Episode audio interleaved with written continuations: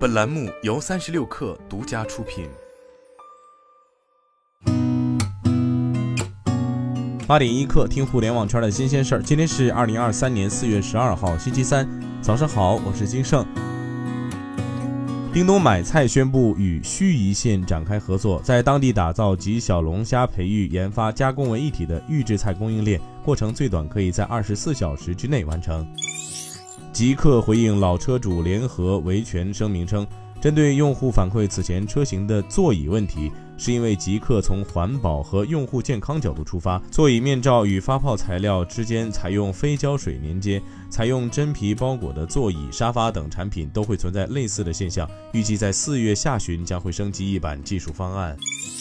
飞书将推出智能 AI 助手 My AI，My AI 将包括自动汇总会议纪要、创建报告、优化和续写文字内容。在飞书 APP 中，My AI 也可以通过对话形式帮助用户自动创建日程、搜索公司内部知识库等功能。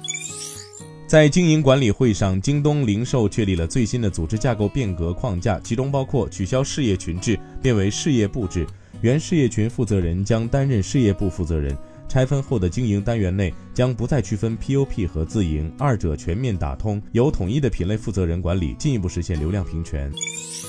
道达尔能源公司的一位发言人说，由于罢工已经结束，该公司在诺曼底的 Gonfreville 炼油厂的设备正在重新启动，重新启动设备将需要几天时间。为了实现元宇宙愿景，Meta 为开发 VR 游戏、VR 应用和 VR 技术的程序员开出了六十万美元至接近一百万美元的年薪，约合人民币四百一十二万元至接近六百九十万元。据外媒报道，现代汽车集团在位于京畿道华城的起亚汽车园举行起亚个性化定制型电动汽车工厂开工仪式。据了解，这是韩国首座电动汽车专属工厂。今天咱们先聊到这儿，我是金盛，八点一刻，咱们明天见。